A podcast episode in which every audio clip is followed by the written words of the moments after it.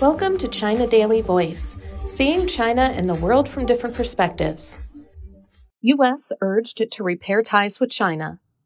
The unofficial nature of the latest meeting between Chinese and United States senior diplomats points to the serious damage that Washington has brought to its ties with Beijing and the dire need to repair the great shortage of mutual trust, observers said.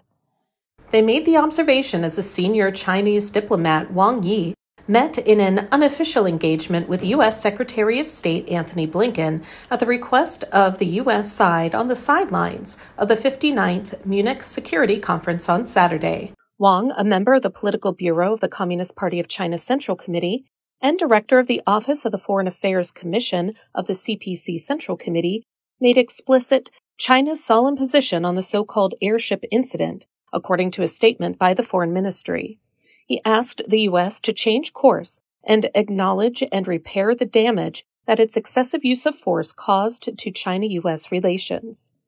Earlier this month, the U.S. military shot down a Chinese unmanned airship that was spotted in U.S. airspace, triggering Beijing's strong protests. China reiterated that the civilian unmanned airship, due to the westerlies, prevailing winds from the west, and limited self steering capability, deviated from its planned course and entered U.S. airspace. Before and following the shooting down of the airship, some senior U.S. officials and politicians hyped up the airship and China's so called threat to the U.S. An unnamed foreign ministry spokesperson quoted Wang on Saturday as saying at the talks with Blinken that the U.S. is in no position to smear China. What the U.S. needs to do is demonstrate sincerity and face up to and resolve the damage that its abuse of force has done to China U.S. relations. Wang said that if the U.S. continues to dramatize, hype up, or escalate the situation, China will surely respond by doing what is necessary, and all consequences arising thereof shall be borne by the U.S. side, according to the spokesperson.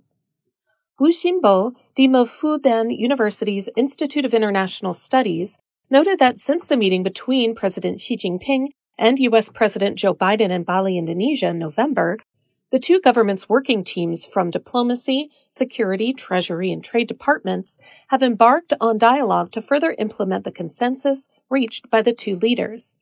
Yet on the other side, Washington has not slowed down its pace in stepping up suppression against China, including in sectors such as leading science and technology.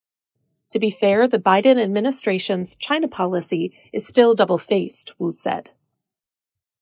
Foreign Ministry spokesman Wang Wenbin said on Wednesday that the U.S. had released high altitude balloons that illegally flew into China's airspace more than 10 times without the approval of relevant Chinese authorities since May, and China had handled the balloons in a calm and professional manner. When answering questions at a China session of the Munich Security Conference on Saturday, Wang Yi said the airship incident is a political farce, and the underlying factor behind Washington's hyping up of the airship's accidental entry is the U.S.'s wrong perception of strategic misjudgment of China. A lot of balloons are flying over the earth every day. Does the U.S. want to shoot them all down? Such an action is no proof of the U.S.'s power, but the exact opposite, he said. At the Saturday conference, Wang urged Washington to stop doing absurd things out of domestic political needs and to show sincerity and correct its mistakes. Su Xiaohui, an associate research fellow at the China Institute of International Studies, said high level communications between Beijing and Washington have encountered serious obstacles due to the U.S. domestic political atmosphere, the trade of barbs between the Democrats and Republicans, and anti China sentiment in the country. For Beijing, it is still open to collaboration. It looks to stabilize the ties with the U.S. through dialogues and put the relations back on track. Still, it takes two to tango, and Washington should work toward the same goal, Su added. Policy researchers and media around the world have voiced grave concerns about rising China U.S. tensions over the airship, the Taiwan question, and the U.S. restrictions on trade and semiconductor technologies related to China.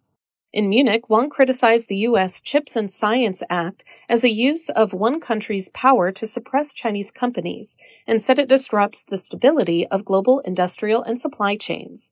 The act is 100% unilateral and self serving, and it 100% violates the rules of the World Trade Organization, he said. The U.S. is standing against the free trade that it has been advocating. Speaking on overall China US ties, Wang said that China's policy toward the US is based on clear and transparent principles of mutual respect, peaceful coexistence, and win win cooperation.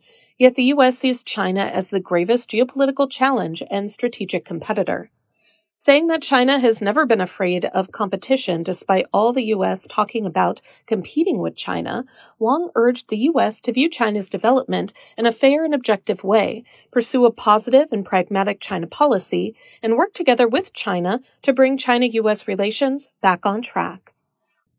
Also at the conference, Wang announced that China will soon release a concept paper on the Global Security Initiative, which was proposed by President Xi last year. It will provide more systematic thinking and more feasible initiatives to address global security challenges, and China welcomes the active participation of all countries, Wang said. That's all for today. This is Stephanie, and for more news and analysis, buy the paper. Until next time.